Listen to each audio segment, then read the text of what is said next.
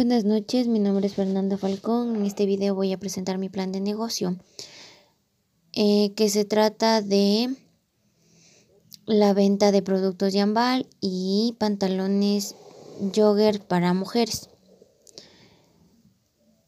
El problema a resolver es facilitar el acto de compra de ropa y productos con asesoramiento de forma personalizada. Como anteriormente ya dije, los productos que vamos a ofrecer es Yambal y venta de pantalones. Los clientes beneficiarios van a ser hombres, mujeres, niños y niñas entre la edad de en eh, los niños entre la edad de 5 a 12 años y hombres y mujeres de, mm, de 18 a 55 años. Los recursos que utilizaré para mi negocio son eh, los catálogos de Yambal, la distribuidora directamente que nos envía de Yambal, eh, distribuidora de pantalones y también necesitaré un capital de más o menos 300 dólares.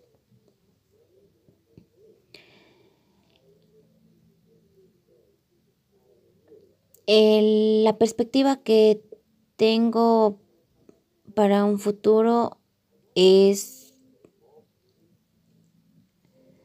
hacerme mm, directora de Yambal para tener mm, mis propias para tener más personas con las que yo contaría para hacer mi negocio más grande. Eh, las fortalezas de, mm, de mi negocio son la calidad de los productos y recursos financieros adecuados. Las oportunidades que ofrece es mejorar los productos ante la competencia y también otra oportunidad son las redes sociales para promocionar. Eh, las debilidades la principal debilidad de la empresa o del negocio que voy a emprender es la, la competencia que tenemos alrededor, por ejemplo, catálogos de ESICA, Level, esos son los principales las principales competencias. Eh, la diferencia que nos hace mejor para, mm, para comercializar estos productos son la calidad, ya que son, por ejemplo, en los perfumes son una, la calidad es muy duradera y no, no se desprende casi de la ropa.